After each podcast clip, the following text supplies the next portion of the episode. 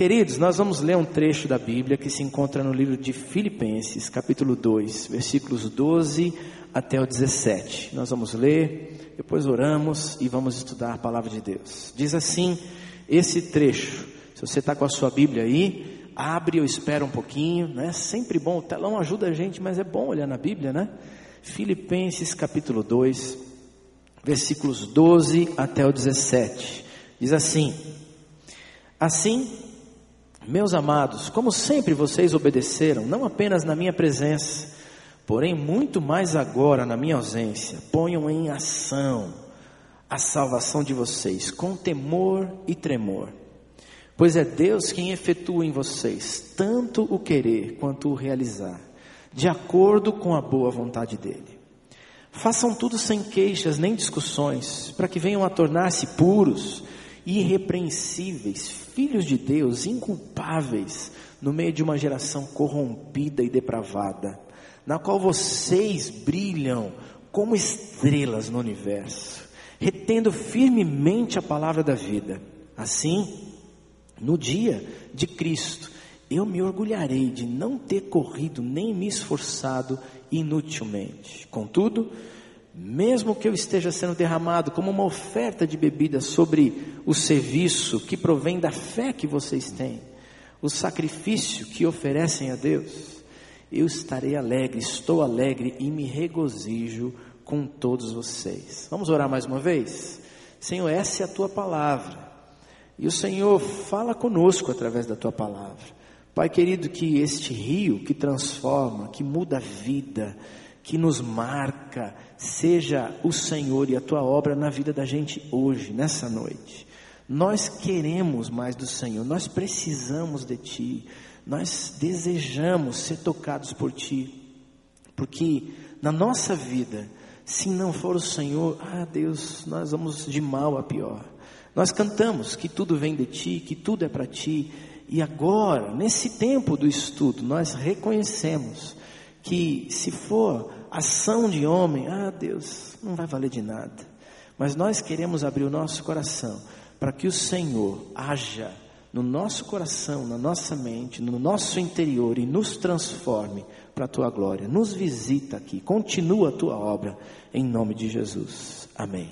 Você pode sentar no seu lugar. Que coisa boa, né? A internet aproxima a gente, não é?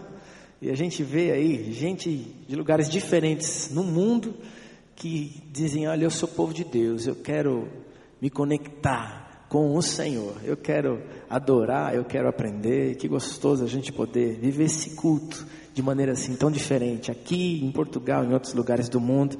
Que Deus abençoe vocês. Queridos, coube a minha tarefa de, de pregar hoje é, com a viagem do pastor Pascoal e eu fiquei pensando sobre o que falar.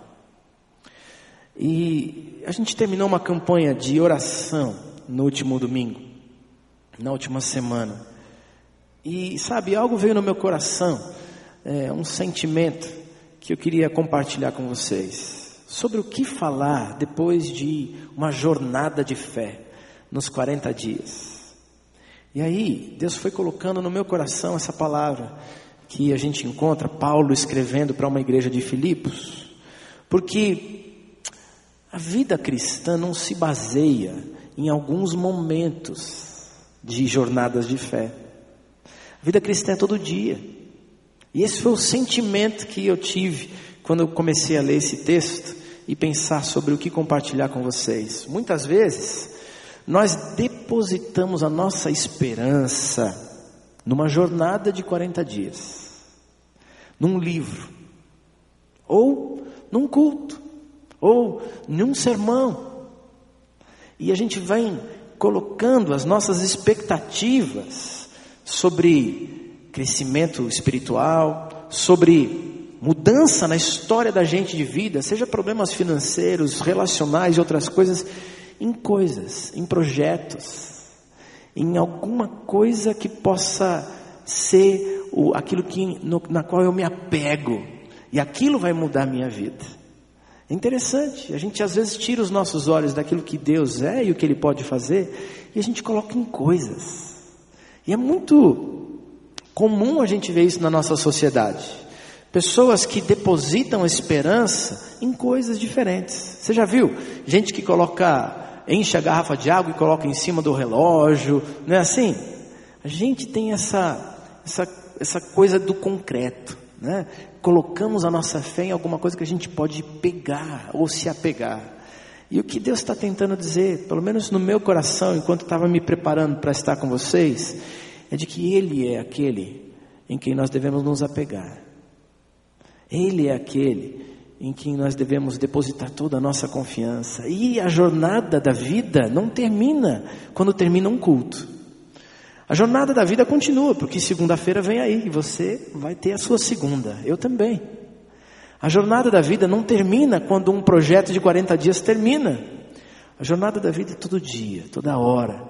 E convém, e é importante, que a gente entenda que precisamos olhar para o Senhor e não para as crendices que estão nesse mundo, para as coisas que poderiam, aos olhos das pessoas, mudar e garantir a vida de alguém. Por isso, eu queria falar sobre prática da vida cristã com você hoje de noite. Porque a prática da vida é todo dia, é toda hora. E o texto fala sobre praticar a vida cristã. Nós não fomos criados por Deus para viver um relacionamento com Ele só ah, ah, contemplativo, meramente contemplativo. É muito bom adorar. Deus nos criou para adorar, mas também para outras coisas. Muitas vezes a nossa experiência cristã se resume ao tempo da adoração. A gente vem, a gente canta, a gente sente algo diferente e depois acabou. O que Deus está tentando colocar com esse texto é que é preciso praticar a vida cristã todo dia. Nós somos criados para contemplá-lo, para adorá-lo, mas para ser instrumento dele nessa terra enquanto você vive a sua vida, enquanto eu vivo a minha vida. Muitas vezes nós, nós pensamos que vida cristã é crescer espiritualmente. Vida cristã é viver todo dia como um filho de Deus, como um representante de Cristo nessa terra, onde eu estou e onde você está. E Paulo fala sobre isso. Vida cristã é vida de ação. E ele nos dá alguns conselhos, falando com aquela igreja que ele ama em Filipos. Essa é uma carta alegre, né? ele, ele celebra a vida com Deus, ele fala da alegria com aqueles irmãos que ele ama, mas ele dá alguns conselhos sobre como é possível viver a vida todo dia, toda hora e colocar a vida cristã em prática. Ou seja, a minha experiência com Deus se revelar nas várias esferas da vida e viver integralmente a vida cristã, onde eu estou, do jeito de Deus. Mas que conselhos são esses? São três hoje, são muito simples, mas são importantes porque se não forem colocados em prática, então a gente vai continuar a viver uma vida meramente contemplativa, passiva. A gente vai cantar, a gente vai adorar e não tem nenhum problema com isso. Precisa adorar. Mas às vezes a gente só vai adorar quando poderia viver mais e melhor para Deus. Então, que conselhos Paulo nos dá? Como é possível praticar a vida cristã?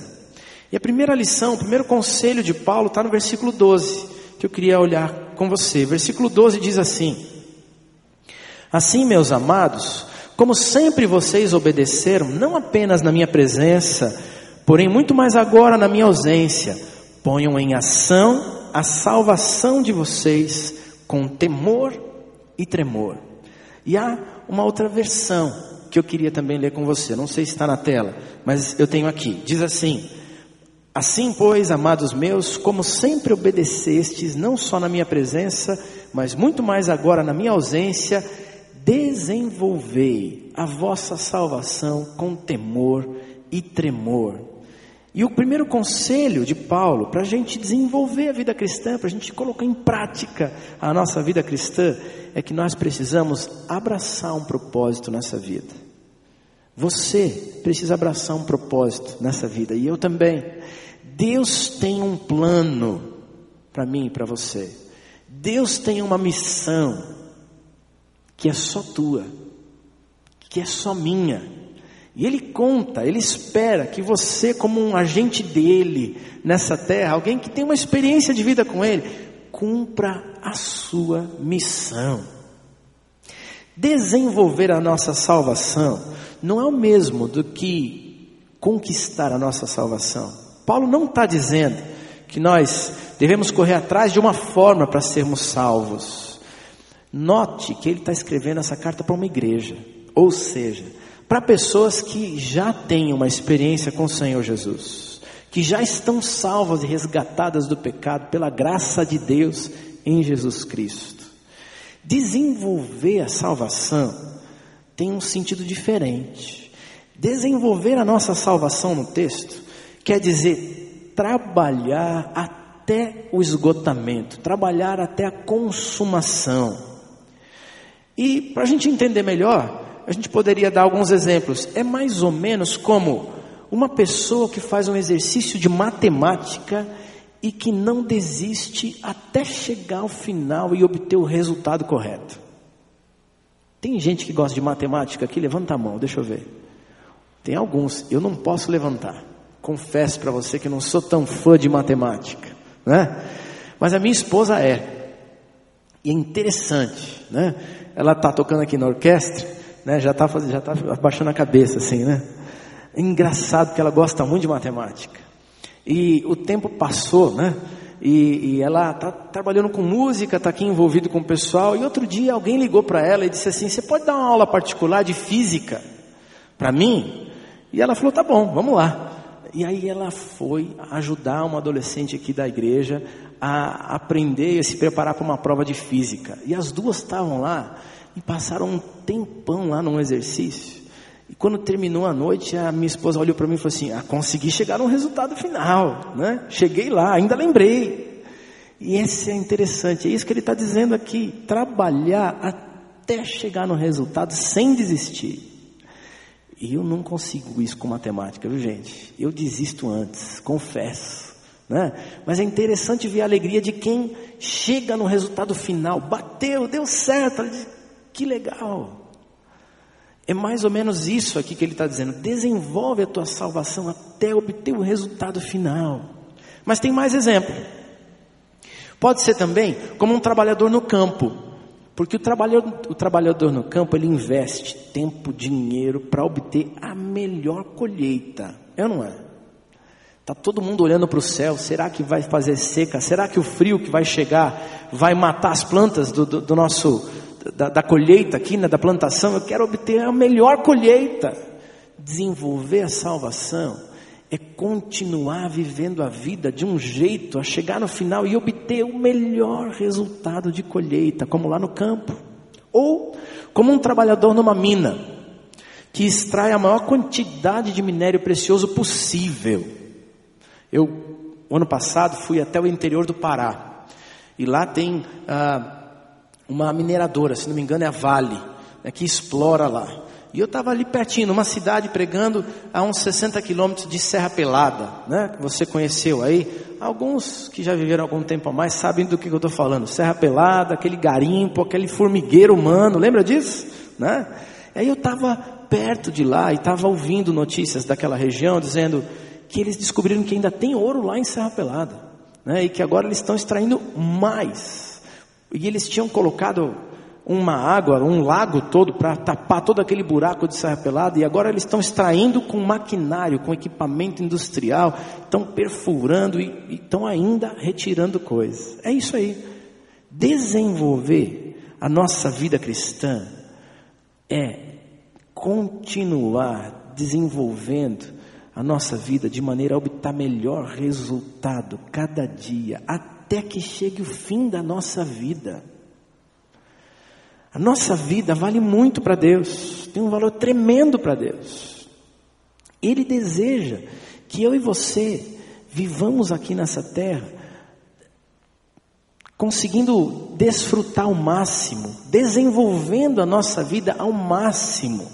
E o que, que significa desenvolver a vida cristã. Qual é a missão, qual é o alvo do que Deus tem para nós? Ele dá uma pista para a gente em Romanos 8, 29. Eu queria que você olhasse esse texto comigo.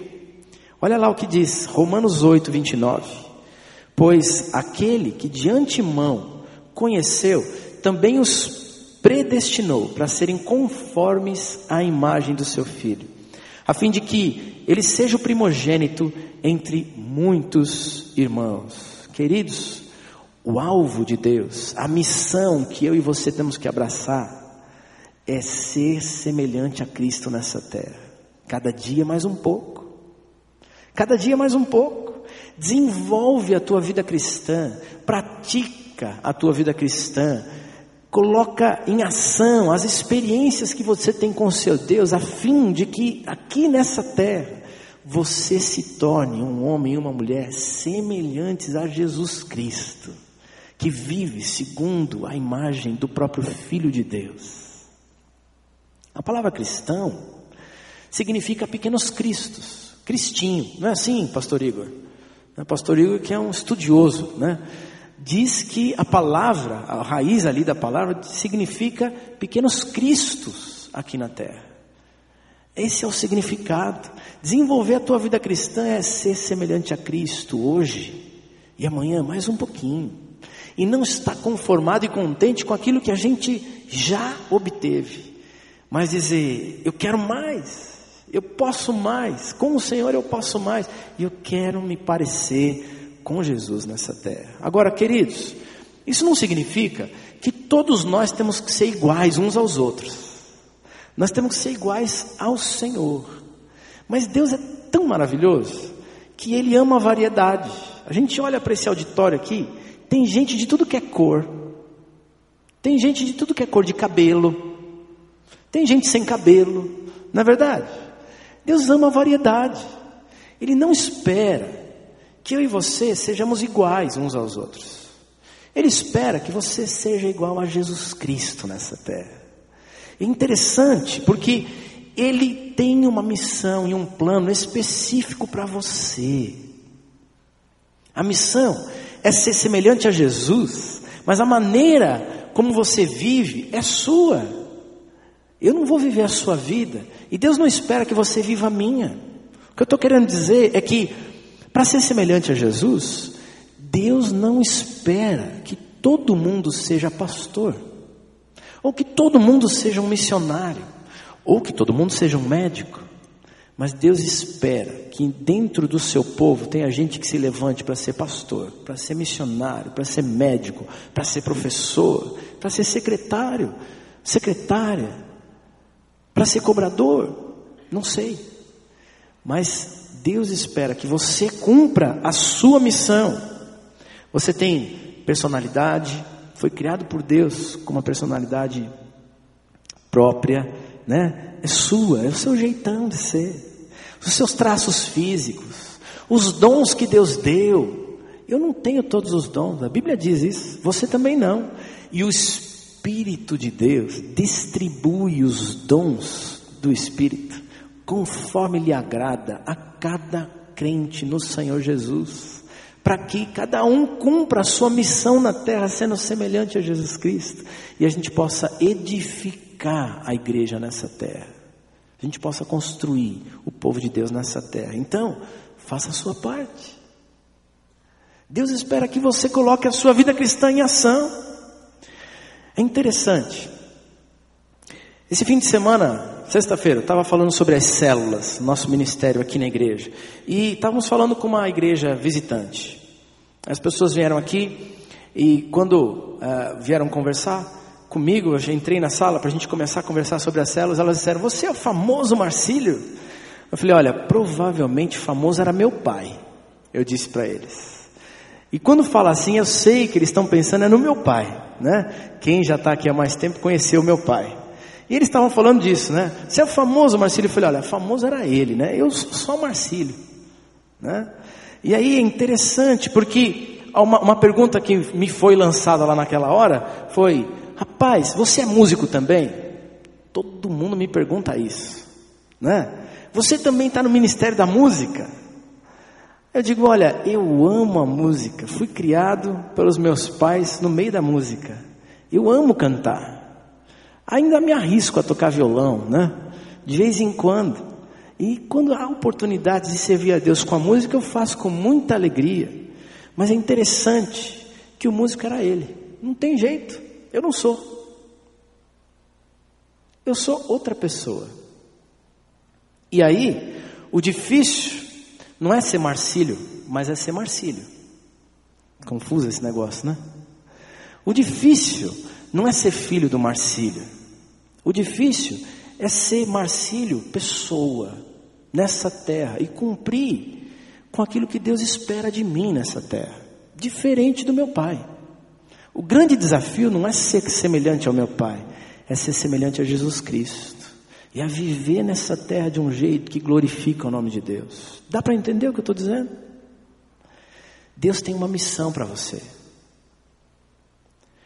Deus te colocou nessa terra para que as pessoas possam saber e conhecer quem Ele é e a salvação que Ele pode oferecer e o perdão que Ele pode dar e a vida nova que Ele tem para dar. Mas você precisa cumprir a sua missão. E vida cristã é vida de ação. Desenvolva a sua vida cristã abraçando a missão que Deus tem para você, porque ela é tua. Deus tem para você. Eu não posso cumprir a missão que Deus colocou sobre você, nas tuas mãos. Mas Deus espera contar comigo e com você também. E quando isso acontece, queridos, a terra vai se enchendo da beleza e da glória de Deus, vai sendo sarada e transformada pelo Senhor. E a vida de Jesus começa a florescer na vida de outras pessoas. Mas por favor, não abandona a missão, não para de viver para Deus, não pensa que o viver para Deus é vir para esse culto, ou participar desse ou daquele projeto. Viver para Deus é todo dia dizer: Senhor, eu estou aqui, pode cumprir em mim o teu plano, realiza aquilo que o Senhor tem para fazer nessa terra, em mim e por meio de mim, por onde eu andar. Mas sabe, ainda há algo a dizer: na maioria das vezes, Deus não revela o plano todo. Porque se nós soubéssemos o que Ele vai fazer, o que Ele quer que façamos, talvez a gente pulasse fora antes. Às vezes é desafiador demais e a gente correria. Então, uma das maneiras de Deus fazer é mostrar o próximo passo. Então você não conhece todo o mapa do plano de Deus, mas Deus revela o próximo passo. Cumpre a mim e a você obedecemos a Deus e dá o próximo passo. Deus não te pede tudo, Deus te pede um passo, um novo compromisso. E eu não sei qual é o compromisso que Deus pede de você hoje. Você está ouvindo Deus hoje, Ele está aqui entre nós. Deus está te pedindo só um novo passo. E colocar a vida cristã em ação, desenvolver a vida cristã, é abraçar o próximo passo.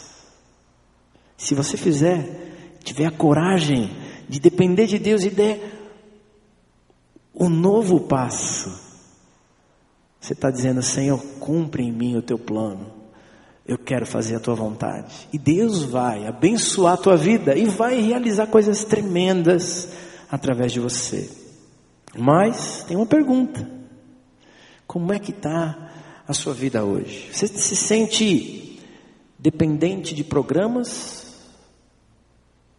que vão tentar levar você a uma espiritualidade diferente? Você, você se sente estacionado na tua vida? com Deus? Ou a tua vida diária, no teu relacionamento, no teu trabalho, nas finanças, enfim, a vida. Você sente que ela está parada? Porque a vida cristã não se resume a uma experiência eh, só de dizer, tem uma caixinha da minha vida que é a vida espiritual. Vida cristã e a vida espiritual, a vida de Deus na minha vida vai se refletir em cada área da vida. Como é que está a vida? Está parada. Porque se está parada, querido, é porque está precisando sair da mera contemplação ou de colocar as esperanças, expectativas em coisas e projetos e dizer: Senhor, eu quero te encontrar. Eu quero ouvir a tua voz e quero realizar a tua missão para a minha vida nessa terra. Segundo o conselho de Paulo para a igreja de Filipos, para mim e para você, é que para praticar a vida cristã e para desenvolvermos a nossa vida, você precisa receber o poder de Deus continuamente. Versículo 13: Pois é Deus quem efetua em vocês tanto o querer quanto o realizar, de acordo com a boa vontade dEle. É Deus quem efetua tanto o querer quanto o realizar. Queridos, há um princípio que eu e você precisamos guardar no nosso coração aqui. Deus quer operar em nós antes de operar por meio de nós nessa terra. Deus quer operar em nós antes de operar através de nós. Deus quer usar você como referencial nessa terra, mas antes tem que trabalhar em você. Antes tem que trabalhar em mim, para que a gente possa estar sendo moldado e sendo aprontado, preparado para Deus, para que Ele então possa nos usar do jeito que Ele quer nessa terra. E a Bíblia vai mostrar isso de maneiras diferentes. Porque há tantos personagens que foram que a gente conhece na Bíblia, né? Que foram trabalhados por Deus. Vou citar dois deles aqui hoje. Por exemplo, Moisés. Qual era a missão do Moisés? O que, que ele queria fazer? Ele entendeu que tinha sido colocado na terra do Egito como parte do povo de Israel para ser libertador do povo de Deus. E sabe o que ele queria fazer? Libertar o seu povo. A Bíblia vai dizer que em um determinado momento, ele já jovem percebeu um egípcio maltratando né, alguém do, do povo de Deus, e o que, que ele faz? Ele luta com aquele egípcio e ele, com as próprias forças, vai lá e mata aquele egípcio. E ele está se sentindo libertador.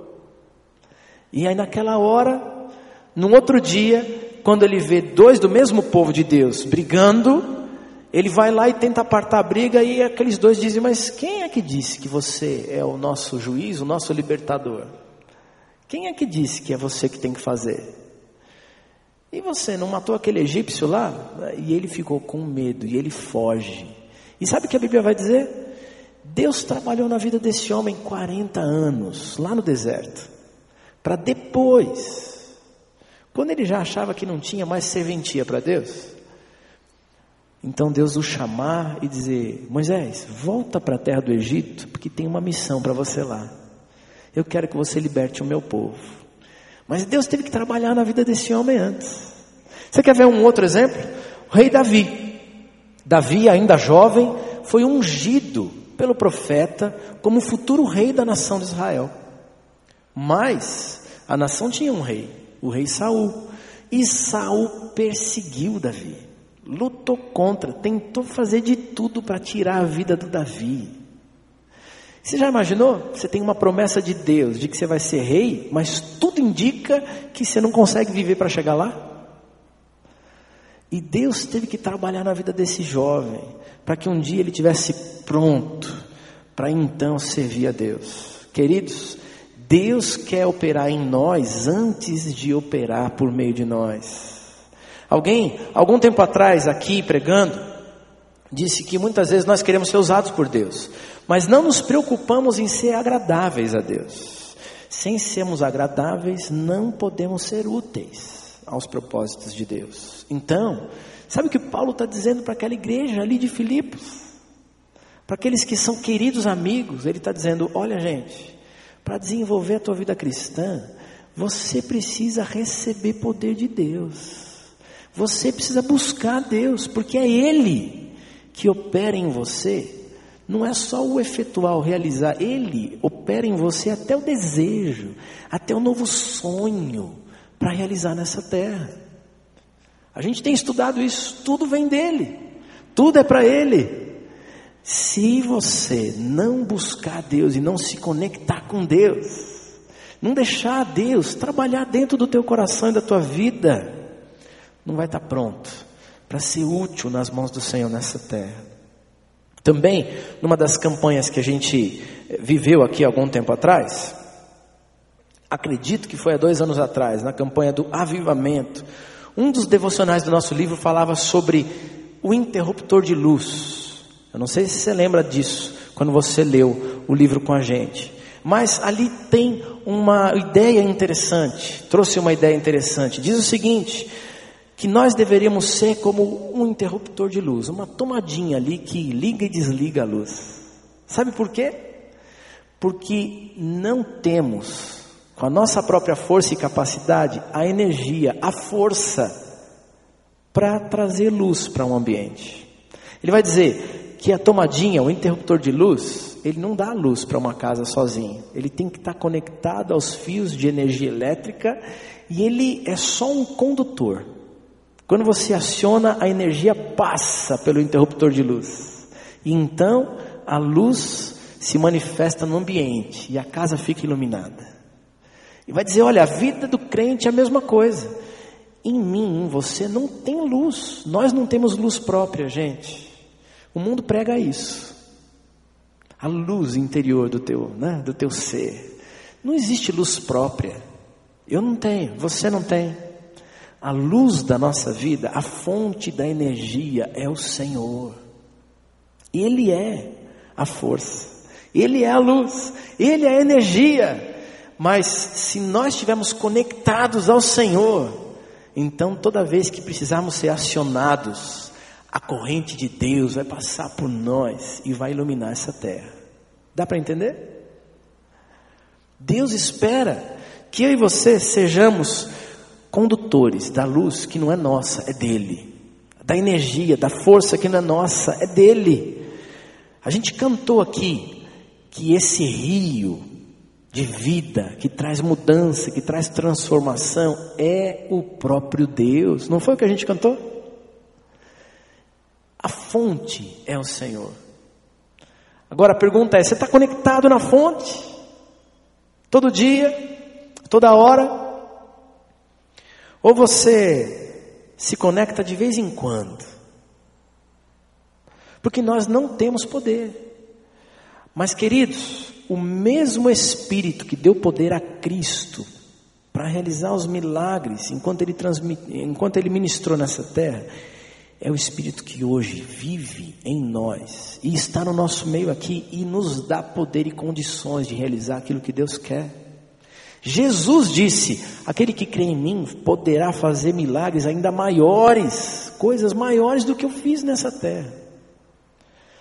Você e eu podemos, não porque nós temos força, a força é do Senhor. E você será uma bênção nessa terra e transmitirá a bênção do Senhor por onde você passar, se você estiver conectado na fonte de energia que é o Senhor Deus Todo-Poderoso. Você está sendo alimentado por Ele? João 14, 16 e 17 falam a respeito do Espírito em nós. Palavras do próprio Jesus. Eu pedirei ao Pai, e Ele lhes dará um outro conselheiro para estar com vocês para sempre, o Espírito da Verdade. O mundo não pode recebê-lo, porque não o vê, nem o conhece, mas vocês o conhecem, pois Ele vive com vocês e estará com vocês. O poder de Deus, queridos, está disponível para mim e para você, através do Espírito Santo, para todo aquele que decidir crer no Senhor de todo o seu coração. E então seremos seus instrumentos nessa terra. Paulo dá um exemplo bem simples aqui, uma ideia para mim de como é possível a gente se conectar a Deus todo dia. Olha o versículo 16 do nosso texto de Filipenses, capítulo 2. O que que diz o comecinho? O que que diz? Retenham firmemente a palavra da vida. Você quer? Você quer se conectar com Deus? Leia a palavra de Deus, medita nela, memoriza a palavra de Deus, coloque em prática na sua vida. É só um exemplo. Há outras formas, não é? A oração, o diálogo com Deus. Queridos, nós precisamos nos conectar ao Senhor todos os dias. E se assim o fizermos, estaremos, estaremos dando a liberdade dele nos preparar para a obra que ele quer fazer. Agora, como é que está a sua vida? Você se sente cheio da energia que vem do alto, do poder de Deus em você? Ou quando você olha para a tua vida, a dinâmica da vida, em casa, no trabalho, na rua, na vizinhança, você se sente vazio, fraco, sem condições de ser utilizável por Deus. O que Deus quer é que você esteja cheio de condições para ser uma bênção nessa terra. Mas para isso, se conecta, recebe do poder de Deus. E não se contente em fazer isso de vez em quando. Recebe continuamente, esteja conectado à fonte de energia espiritual, que é o Espírito Santo de Deus, que é o próprio Deus, todo dia, toda hora, todo minuto. Se assim for, você vai estar pronto quando Deus quiser usar você nessa terra. Último, último conselho de Paulo para gente, para você desenvolver a tua vida cristã. Adote uma conduta que cause impacto para a glória de Deus. Versículos 14 e 15. Aí ele vai dizer assim: Façam tudo sem queixas nem discussões, para que venham a tornar-se puros e irrepreensíveis, filhos de Deus inculpáveis no meio de uma geração corrompida e depravada, na qual vocês brilham como estrelas no universo. O próprio texto de Filipenses 2, nos versos anteriores, queridos, mostra que Jesus viveu nessa terra, sujeito a todo tipo de aflição e tentação. Ele se humilhou, viveu de forma humilde e venceu as tentações e as lutas dessa vida, se, se mantendo inabalável e uma vida santa, e por isso pôde tomar o nosso lugar na cruz e cumprir a missão que Deus tinha colocado sobre ele, de ser o Salvador do mundo, Salvador da minha vida, da sua vida. Ele viveu a vida como um ser humano e venceu, porque adotou uma conduta de alguém que deveria dar glória para Deus. Quando chegou a hora mais difícil da sua vida, ele é aquele, como um ser humano, que é capaz de ser tão sincero diante de Deus numa oração e dizer: Pai, se for possível, passa de mim esse cálice. É difícil, é duro demais. Mas ele também na mesma oração disse: Contudo, a tua vontade seja feita e não a minha. Que se cumpra a tua vontade na minha vida. E então, ele cumpre a sua missão e se torna o meu Salvador e o seu Salvador. Sabe, queridos, nós precisamos adotar uma conduta correta nessa terra. Nosso, nosso mundo está vivendo, nosso Brasil, está vivendo tempos de tanta, tantos ismos diferentes.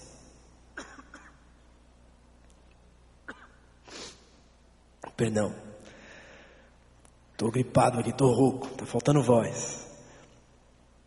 Mas o nosso Brasil está passando por tanta desgraça, gente.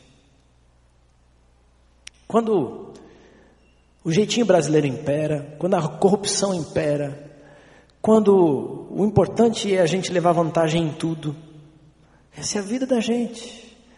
Essa é a vida da sociedade onde a gente está. Obrigado, valeu. Obrigado, querido. Essa é a vida onde a vida da gente, a vida que estão empurrando para a gente. A sociedade vive esses costumes. E eu e você, como gente que ama a Deus, estamos sendo checados dia após dia. Estamos sendo levados a acreditar, a tentação de acreditar que isso é o jeito que tem que ser vivido, que não tem jeito de viver do jeito correto nessa terra.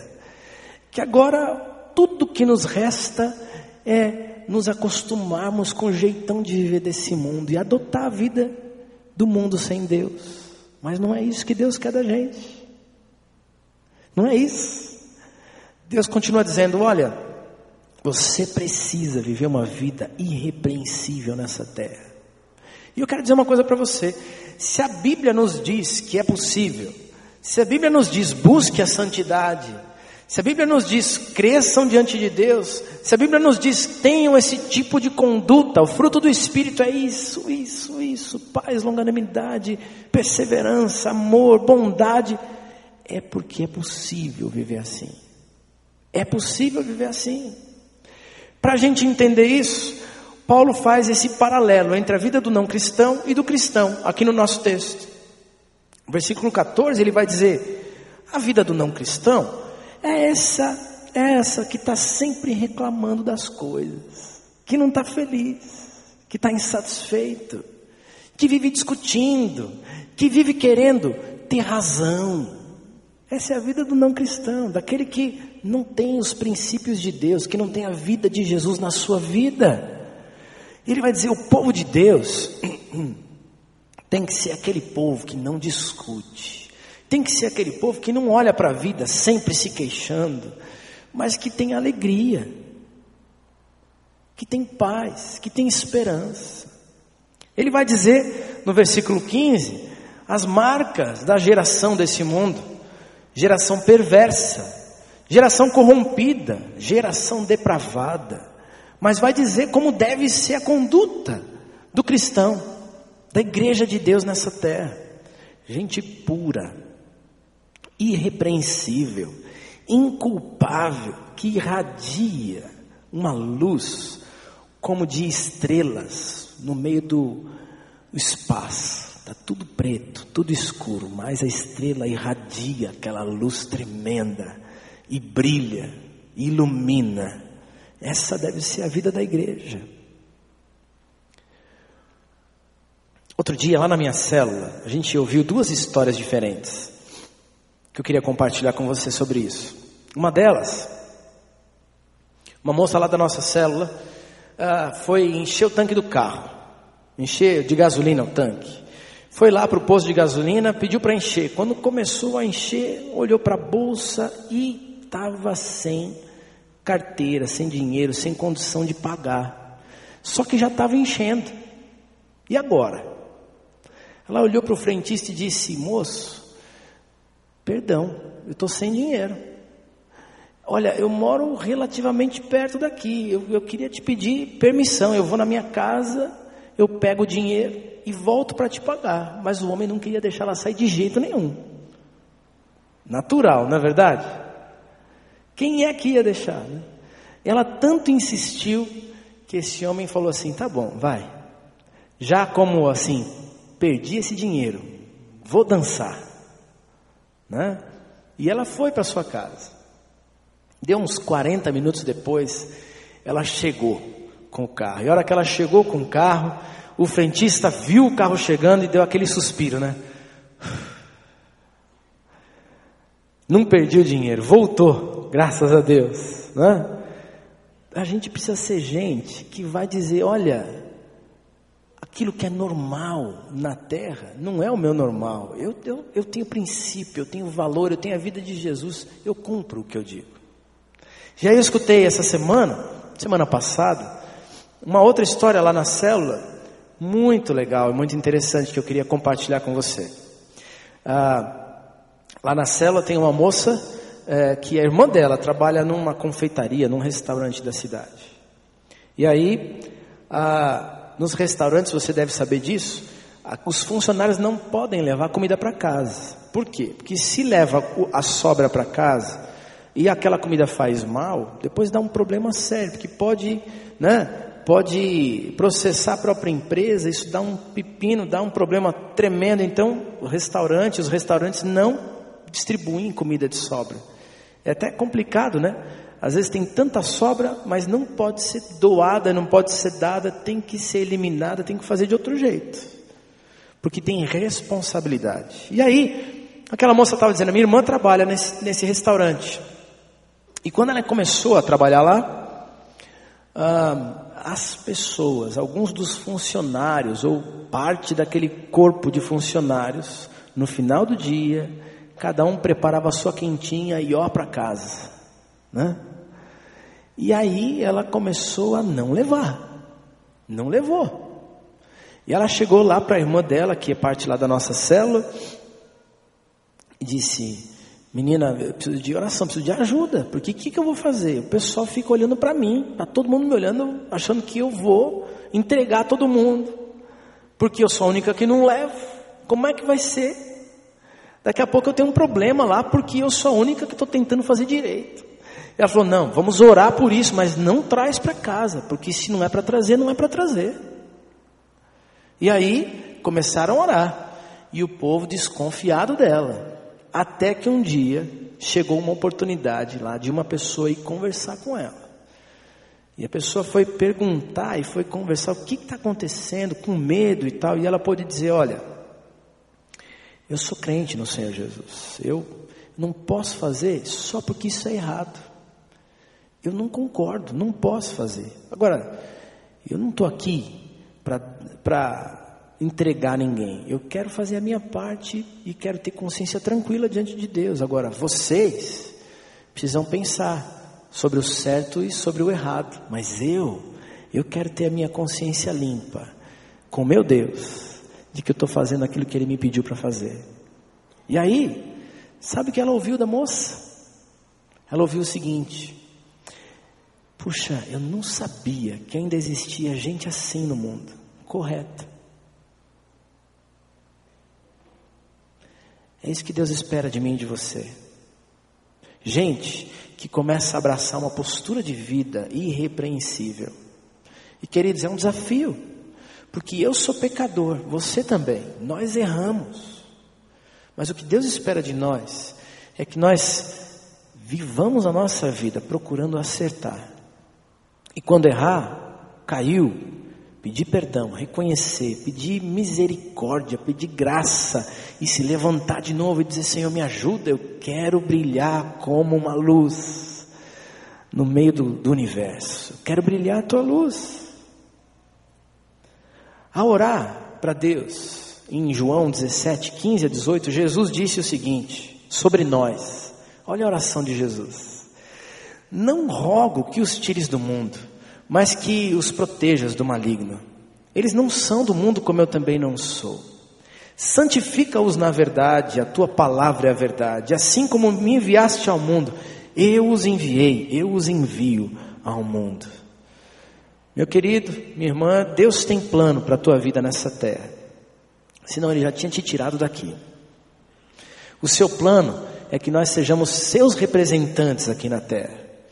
Ele deseja que nós mostremos quem Ele é e o que Ele pode fazer. Isso é um privilégio.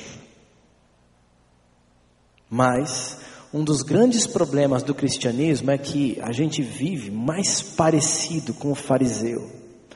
Quando o alvo de Jesus, o alvo de Deus é que nós todos os dias desenvolvêssemos a nossa vida cristã para sermos semelhantes a Jesus.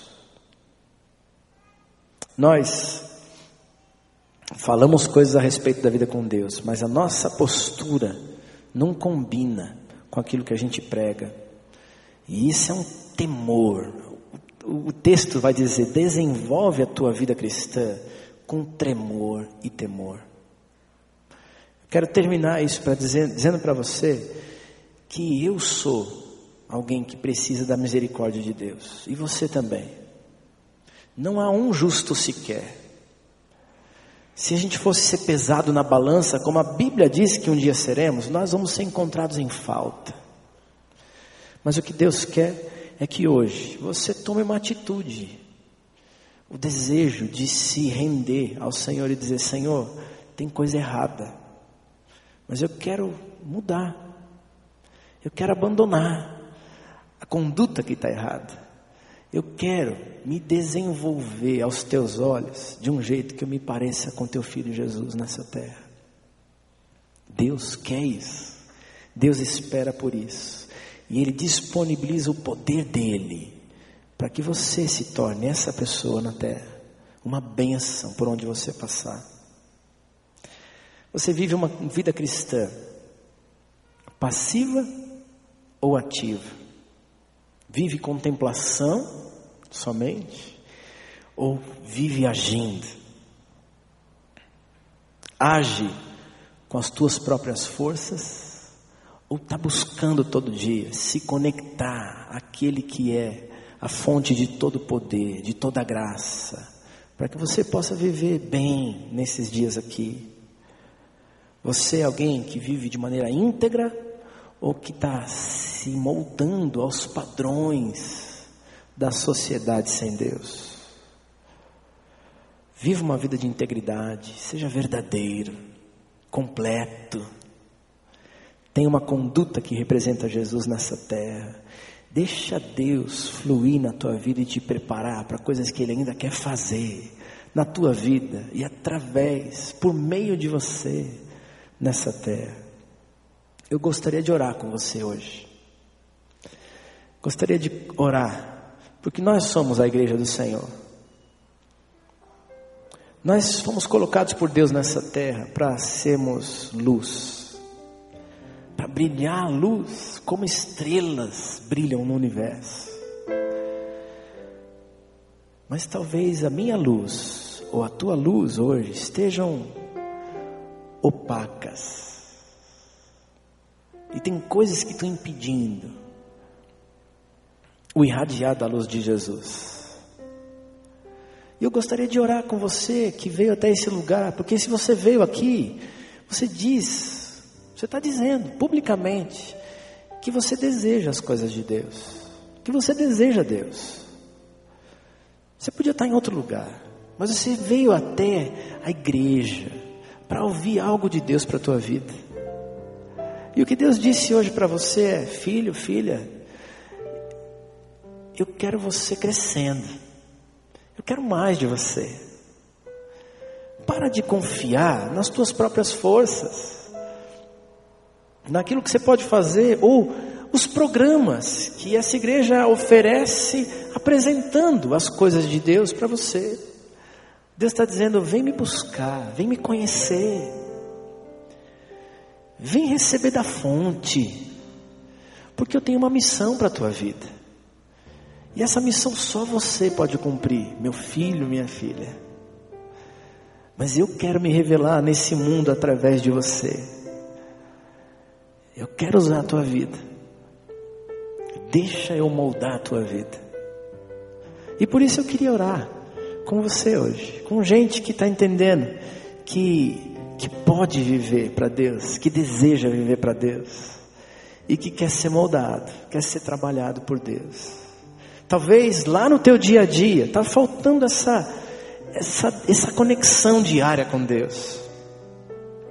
E o que Ele está dizendo é: minha palavra revela quem eu sou. Vem me conhecer todo dia um pouquinho mais. Então, eu quero orar com você hoje, que, tá, que entendeu a voz do Espírito de Deus para dizer: é você que eu quero usar, é com você que eu quero trabalhar, é você que eu quero moldar para que os teus atos, atitudes, palavras, pensamentos sejam os meus, de maneira que essa terra possa ser transformada. Se o Senhor falou ao teu coração, se o Espírito Santo de Deus falou no teu coração, queria te convidar a sair do teu lugar para a gente orar. E quando a gente se derrama na presença de Deus, Ele ouve a oração e Ele estende a mão dele para mim e para você. E Ele começa a mudar, Ele começa a transformar a nossa vida. Para de confiar nos projetos ou nas coisas e diz: Senhor, eu quero confiar em Ti, eu quero me derramar na Tua presença. O Espírito falou no teu coração, pode vir. Nós vamos orar ao Senhor. Pode vir, você, jovem, adolescente, idoso. Esse é um povo de Deus, nós estamos em família. E nós queremos nos colocar como uma família de Deus aqui. Deus, nós queremos a tua ajuda, o teu socorro. Muda o nosso modo de viver. Pode sair do seu lugar. Muda o nosso modo de viver. Talvez aqui tenha gente que veio buscar Deus hoje e que percebe que o seu modo de viver ainda não tem Jesus como centro da vida. Talvez tenha gente aqui que nunca teve uma experiência com Cristo para dizer: Vem ser o meu Senhor, o meu Salvador. E se você não tem, mas entendeu de Deus que é tempo de ter a vida de Jesus na sua vida, vem para cá. Não espera não, sai do seu lugar para dizer: Deus entra na minha história e muda tudo, começa tudo de novo, porque eu quero ser alguém de bem nessa terra. Eu quero ser alguém que vai ter a tua bênção, que vai ter a tua aprovação e que pode ser útil nas tuas mãos, na vida das pessoas que vão conviver com, com você. Se esse é o teu desejo, vem para cá. Não fica sem Jesus na tua vida, porque sem Jesus a nossa vida é uma desgraça. O nosso destino é a, nossa, é a perdição. A gente está perdido sem Jesus. Mas Jesus é aquele que pode transformar a tua vida. Ele pode mudar a tua história, começar tudo de novo, uma vida linda, bonita, não isenta de problemas, mas com a presença dele, te ajudando e te sustentando. Então, se você está desejando Jesus, vem para cá. E nós queremos orar, Deus, para dizer: Senhor, muda a nossa história. Começa de novo, Deus. Quero pedir a tua presença, o teu poder, a tua graça. Nós vamos orar. Você que veio até aqui, tem algumas palavras que estão só no teu coração. Deus te deu uma missão e a missão é tua. E talvez tenham coisas que são só tuas e que Deus conhece. E aí está na hora de conversar com Deus. E o primeiro momento é teu para dizer: Deus, eu quero pedir ajuda nessa área ou naquela área. Quero pedir para o Senhor mudar essa atitude que está errada. Eu preciso da tua força para mudar isso aqui na, na minha vida. Entra e muda tudo. Então faz a tua oração. Dá o teu passo agora. Deus vai ver o teu passo agora. E Ele vai te abençoar e honrar a tua decisão hoje aqui.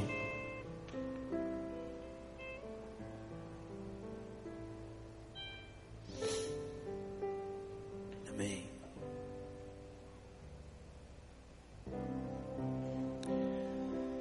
Eu quero orar com você agora de noite. Se você puder, vamos participar dessa oração juntos. Vamos orar? Deus querido, Obrigado, porque o Senhor tem usado cada culto, cada palavra para falar o nosso coração.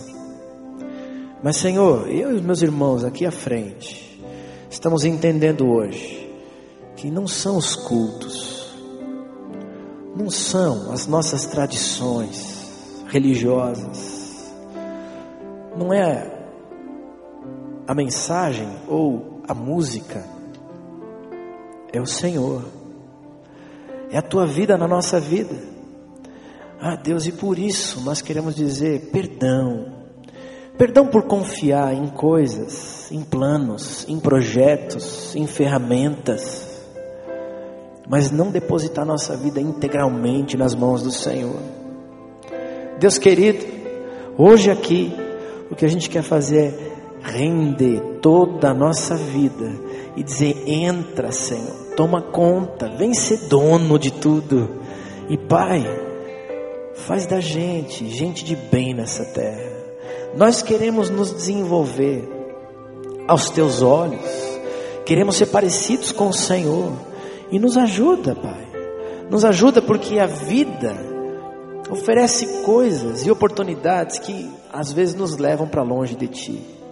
Ah, Deus, fortalece meus irmãos e minhas irmãs, cada um de nós aqui para que todo dia haja um desejo ardente no nosso coração de te encontrar e de receber da fonte do poder a bênção e a instrução para cada novo enfrentamento dessa vida.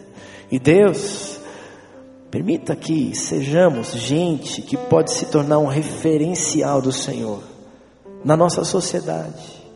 Uma sociedade que sofre com tantas, tantos, tantos problemas, mas Deus, Tu és a solução e nós queremos ser aqueles que apresentam o Senhor nessa terra. Nessa terra.